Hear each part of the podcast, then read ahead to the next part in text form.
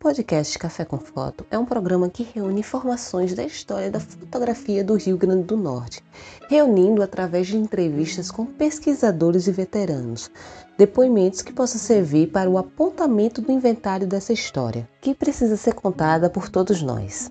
Constituindo um acervo público de nossa memória fotográfica, conta com a mediação do fotógrafo e professor Henrique José, e a consultoria do fotógrafo e produtor audiovisual Alexandre Santos. Um verdadeiro espaço de diálogo e interação, de forma descontraída e informal.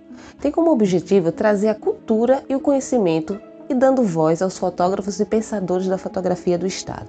Com sua primeira temporada em 2019, estreia agora em formato podcast este projeto foi contemplado pelo edital simplificado Tô em Casa, Tô na Rede, realizado pelo Governo do Estado do Rio Grande do Norte, através da Fundação José Augusto.